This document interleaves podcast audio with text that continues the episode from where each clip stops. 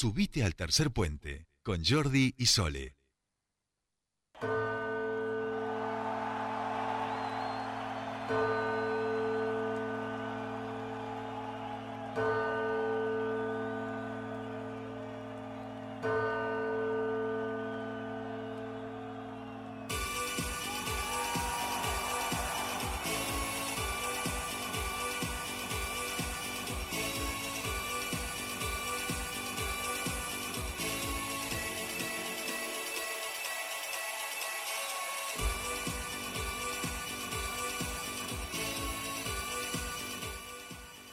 Continuamos con más tercer puente y ahora comienza nuestro espacio de tecnología y hoy nos propuso, bueno, un tema que eh, con Jordi nos quedamos los dos, bueno, eh, nos entregamos a, lo, al conocimiento de Gustavo Giorgetti. Vamos ahí va, ahí va, nos propuso un tema Gustavo que ya está en comunicación con nosotros y le vamos a dar la bienvenida a su espacio. ¿Cómo va Gustavo?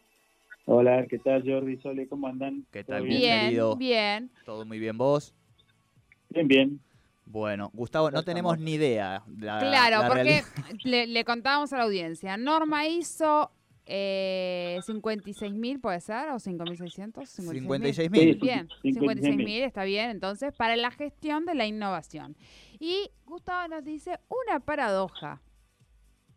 Ajá. Sí, sí, es muy, muy complicado entender esto, sobre todo porque pareciera que son, es contraintuitivo, ¿no? Sí son procesos inflexibles, uniformes, que buscan la calidad, y por otro lado la innovación que busca la libertad, lo creativo, lo único, lo incontrolable.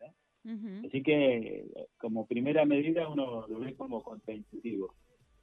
Pero la verdad es que es una actividad humana, como muchas otras, y se puede mejorar, se puede controlar, se puede medir.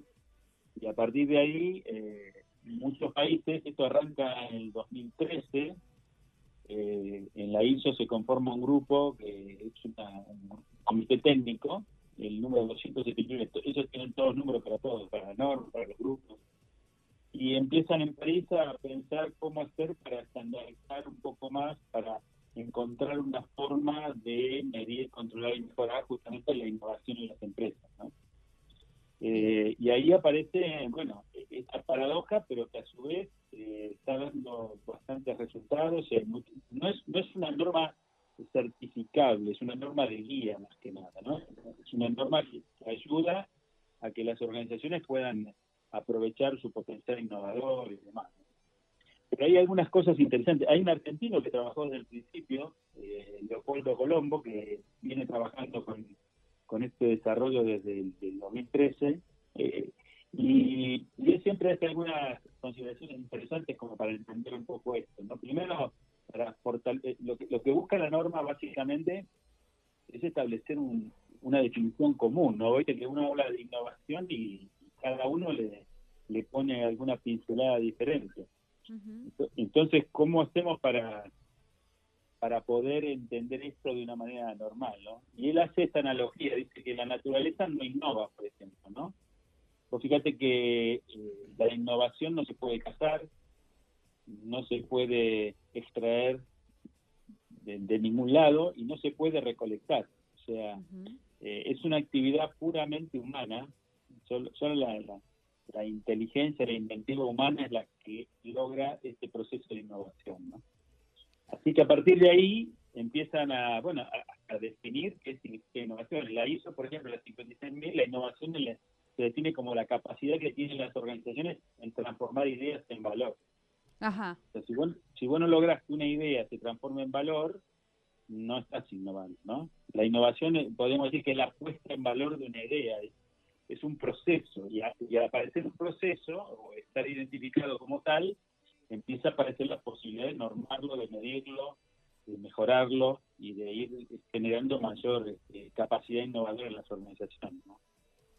Bien. no ah. sé si, siguen con la paradoja o la tienen un poquito. No, no, yo sigo con la paradoja intacta. este, ¿Para qué nos vamos a engañar? Vamos a tratar de esto que vos acabas de hacer, abrirlo un poquitito más. Y lo que te quería, y, en ese sentido, empezar desde lo que es el espacio de normas ISO, digamos, ¿no? ¿Qué es esta gente que se junta, que trata de normar, digamos, y de generar este tipo de cuestiones? Y de ahí justamente pasar a esta paradoja que es, bueno, cómo desde ahí ellos se meten en esta cuestión de normar la gestión para la innovación, con esto que estabas comentando de, ojo, que esto es una actividad puramente humana también, ¿no? Claro, sí, sí. Bueno, de la, eh, la ISO es la Organización de Estandarización Mundial. Acá en la Argentina su representante y, llega y las transforma en normas nacionales es el IRA. Eh, y eso lo que buscan es que no se que reinventar la rueda, lo hemos hablado muchas veces. ¿no? O sea, si hay algo que se puede reutilizar, que todo el mundo lo puede aplicar, bueno, entonces se, se puede normar. Y acá estamos llegando al punto donde ya entendemos que la innovación, que sería una buena idea, no es ser innovativo. ¿No? A mí se me puede ocurrir algo espectacular hoy y, bueno, es una buena idea nada más. Yo, yo, tengo que trabajar en un proceso de invención para transformarla en algo o tangible o en un sistema informático, lo que sea, pero tengo que trabajar para inventar algo diferente a lo que está usando hoy. Y a partir de ahí, esa innovación debería adecuarla al contexto donde la voy a ofrecer como un servicio o un producto para que realmente genere valor. Si no genera valor, si no se adopta, si no se utiliza, no es innovación, queda como un invento, ¿no? que yo puedo tener ahí guardado y, y no Así que podemos pensar como que hay una pirámide, que la innovación está arriba y abajo está la primera capa es las ideas, después viene la invención y después viene la innovación. Y como dicen, este, ustedes saben que eh, eh, Thomas Edison decía no fracasé, ¿no? Solo descubrí 999 maneras de cómo no hacer una lamparita, ¿no? Eh, claro. Y, por eso la, innovación es 1% de inspiración, que es la idea, y 99% de transpiración, que es el proceso para llevar esa idea a valor, ¿no? Claro, claro. Ese es un poquito el proceso que hay que, que, hay que estandarizar.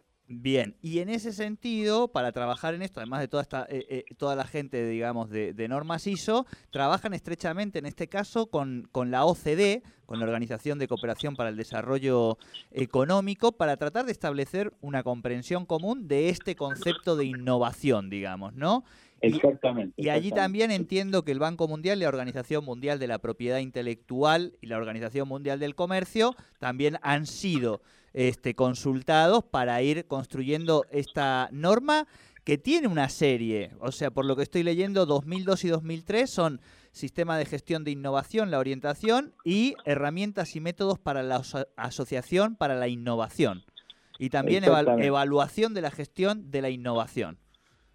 Exactamente, exactamente. O sea, van, van bajando a tierra, digamos, aquellas cosas que, hasta ahora eran así libres, cada uno le parecía o definía las cosas como quería, ahora ya empieza a haber una guía, términos que se empiezan a reutilizar, se vuelve más comparativa las metodologías. Acá hemos, en esta columna hemos hablado de varias, ¿no? Hemos hablado, bueno, la básica, la, como la, la que tiene los elementos básicos, el famoso design thinking, ¿no? Eso de de buscar este, entender la realidad, definir una necesidad, idear una solución, prototiparla, etc. Bueno, este es como el, gran ciclo de la innovación. Pero hemos hablado también de TRIS, que es una metodología que usaba las personas, los registros de las patentes, de la actividad, de de la naturaleza. Bueno, son todos métodos que en estas normas ISO van a empezar a, tallar, digamos, de alguna manera un poco más estructurada.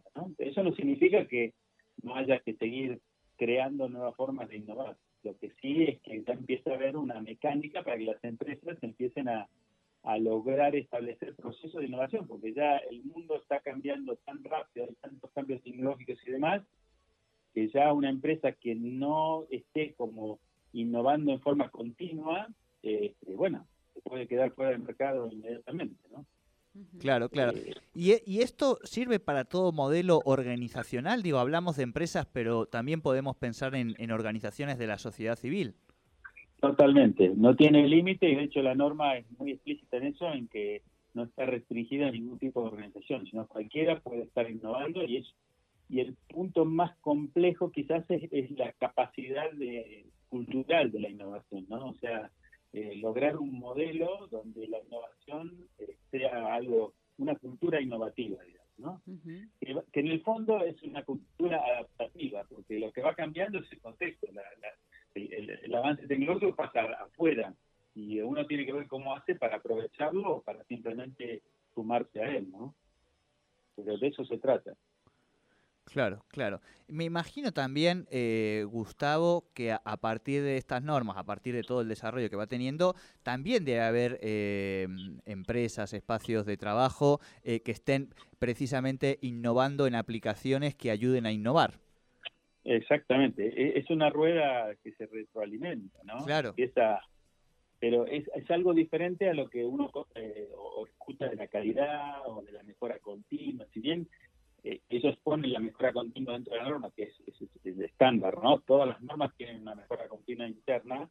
Eh, lo diferencial de esto es que busca hacer cosas diferentes y entonces eh, está permanentemente mejorando el proceso para lograr que el proceso genere cosas diferentes, ¿no? Porque hay innovación, con la mejora continua uno puede hacer una innovación típicamente incremental pero para hacerla transformacional o disruptiva realmente tiene que hacer otras cosas, ¿no? Por ejemplo, por más que yo haga mejora continua, si yo fabrico velas, jamás voy a llegar a una lamparita, jamás, con un método de mejora continua. O sea, eso muestra las limitaciones de, algunas metodologías para, para determinadas cosas como la innovación.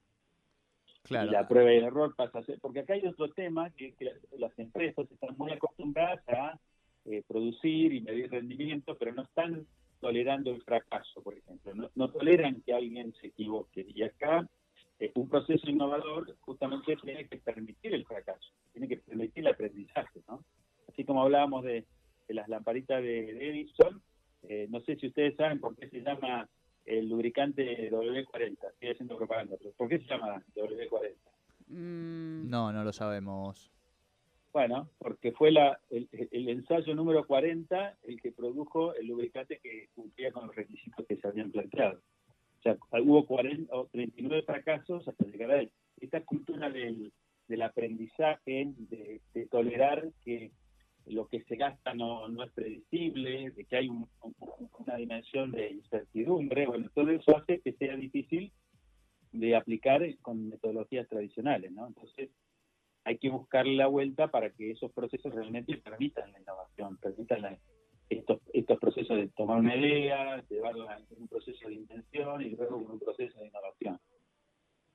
Bien. Bueno, ahora sí, estamos un poquito mejor. estamos, ah, ahora sí, estamos un poquito mejor. Estamos queriendo innovar con Sole, ya sabemos lo que tenemos que hacer. Lo llamamos a Gustavo de vuelta y le preguntamos de vuelta y que nos explique. Y si no, por supuesto, escuchamos el podcast en nuestro canal de, Spotify.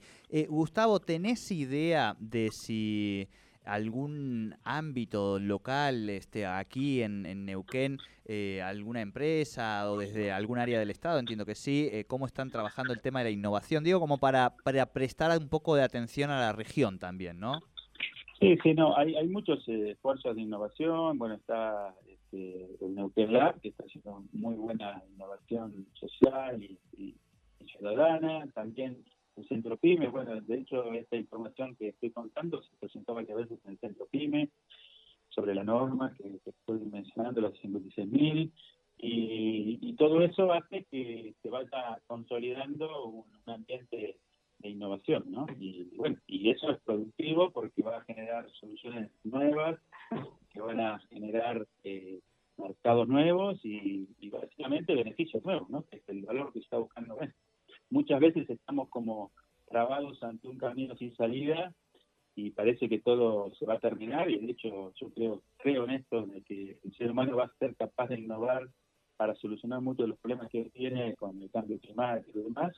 Y bueno de golpe aparece alguien que logró resolver algún punto que parecía imposible de cambiar y eso abre una nueva eh, una nueva capacidad a la humanidad y eso es lo que estamos viviendo siempre no Tal cual, tal cual.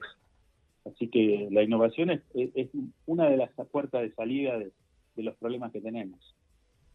Es así, es así, es ese es, es como la- e- ese momento donde se patea el, el- el tablero, ¿no? De- del juego donde uno estaba, que ahí están ya los movimientos predeterminados en ese tablero, pero alguien lo patea y aparece esa jugada distinta, digamos, eh, Claro. que, que- es necesaria, ¿no? Estaba pensando eh, en el fútbol, y es algo que es una deformación de estos días que estoy escribiendo, y, y justamente eh, me estaba acordándome de esa imagen eh, que se ha puesto muy de moda en los últimos años, que es ese jugador que se pone por detrás de la barrera en el piso tirado, digamos, ¿no? Como Sí, para sí. cubrir también allí ese espacio y que es producto de la innovación hecha y, de- y- y del ingenio y de la técnica, por supuesto, de Leonel Messi a partir de que empezó a tirarle también faltas por debajo y metérselas a los equipos. Entonces allí dijeron, bueno, tenemos que, digamos, ¿no? Esa innovación, digamos, también eh, ya empieza a modificar, digamos, el, el juego y cómo era concebido. Y el punto simbólico maravilloso de esa innovación es verlo al propio Messi hace unas semanas en el PSG eh, tirándose al piso para que alguien no metiera una falta a partir de lo que él había creado en ese momento de- del fútbol, ¿no? Exactamente, eso es hackear el sistema, ¿no? Hackear el modelo una cosa que el modelo tolera, pero que supera todo lo que el modelo preveía, ¿no? Esa, es la innovación, es algo nuevo, es algo que no estaba, o está levantando una restricción, una limitación a lo que había antes, y ese, ese es el valor que agrega, ¿no? Tal cual, tal cual. Bueno, algo hemos entendido entonces. Estamos... Muy bien, muy bien, muy bien. muy Yo he hecho a, a Freire, ¿viste? Lo llevo a mi conceptualización, digamos, este, que es lo que es lo importante. Y por supuesto, este, en la semana, el fin de semana, podrán disfrutar de este podcast en nuestra página.